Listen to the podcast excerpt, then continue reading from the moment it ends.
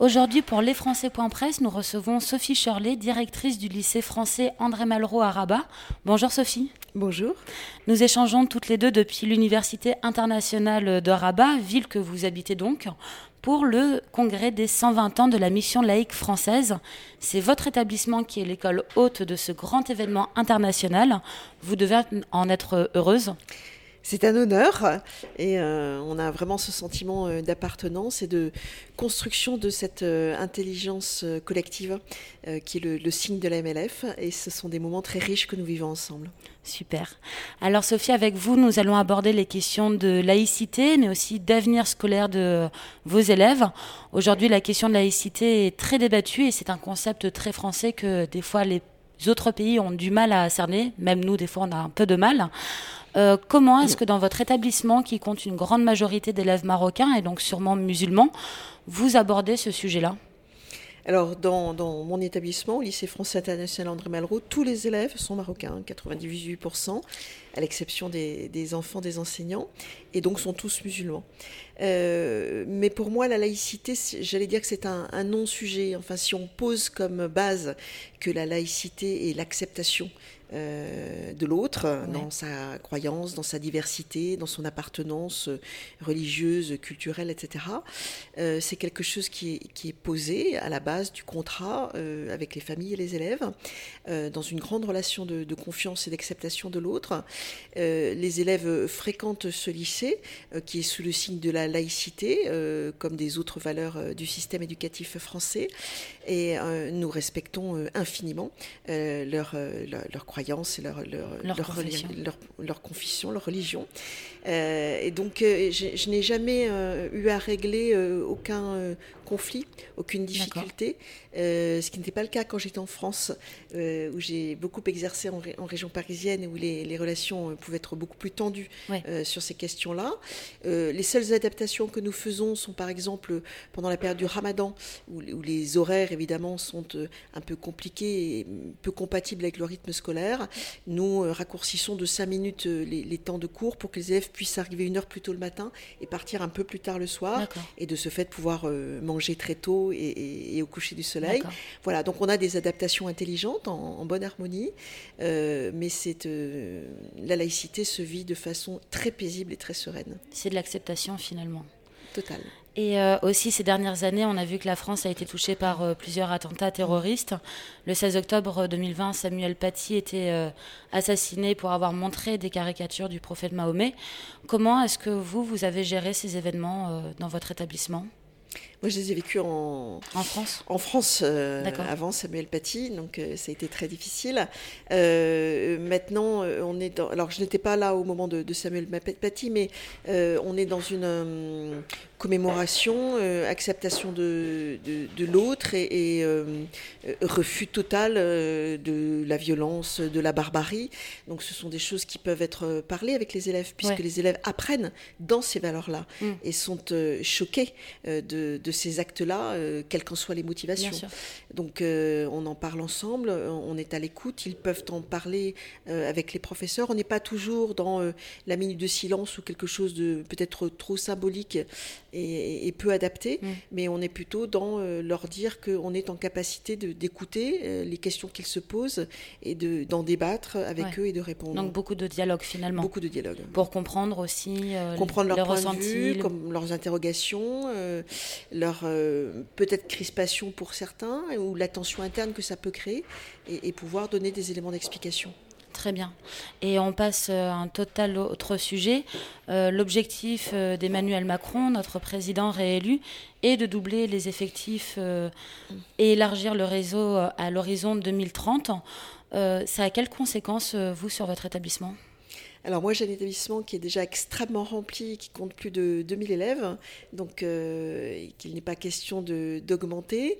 Euh, en revanche, nous sommes à Lezoui souvent sollicités par des, établissements euh, privés bilingues marocains qui viennent rechercher notre expertise, notre savoir-faire, notamment en termes d'accompagnement de, des, enseignants. Donc ça, ça peut être une, façon d'augmenter une forme de réseau partenarial, on va mmh. dire. Et puis ce qui a considéré considérablement changé dans les deux dernières années au Maroc. C'est une situation un peu particulière. Hein. Le, Maroc est un pays totalement francophone. beaucoup de familles marocaines souhaitent scolariser leurs enfants depuis très longtemps dans le système éducatif français.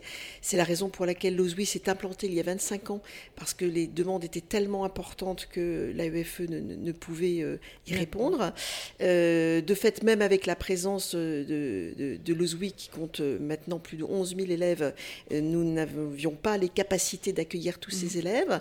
D'autres établissements ont ouvert depuis 2019 et donc ces demandes qui étaient largement supérieures aux offres sont devenues à peu près équivalentes, voire deviennent inférieures aux offres et donc on est rentré dans un panorama de système éducatif qui s'est complètement transformé en deux ans et qui devient, dans les grandes villes marocaines en tout cas, un système un peu concurrentiel comme dans de nombreux pays. D'accord. Et euh, donc euh, beaucoup de, concurrence. Est-ce que ça va impacter du coup peut-être sur euh, les frais de scolarité de vos établissements, sur des choses comme ça ou? Non, ça n'impacte pas les frais de scolarité. Ça impacte notre capacité à communiquer, notre expertise et notre savoir-faire pour convaincre les familles qu'ils peuvent scolariser en toute confiance dans ces établissements qui existent depuis longtemps et qui composent avec les familles marocaines depuis depuis 25 ans. Et euh, donc euh, cet objectif, il est assez décrié, l'objectif d'Emmanuel Macron de vouloir euh, doubler les effectifs, d'élargir toujours plus le réseau. Est-ce que vous, vous êtes d'accord, pas d'accord, pas d'avis peut-être? En fait, moi, je pense que euh, si, l'objectif est de développer la langue et la culture française, euh, c'est un, objectif qu'il faut suivre et une cause qu'il faut porter. Il faut le faire naturellement en bonne intelligence mm. et pas de façon artificielle, pas à grands coups marketing ou de business, c'est pas ça l'idée.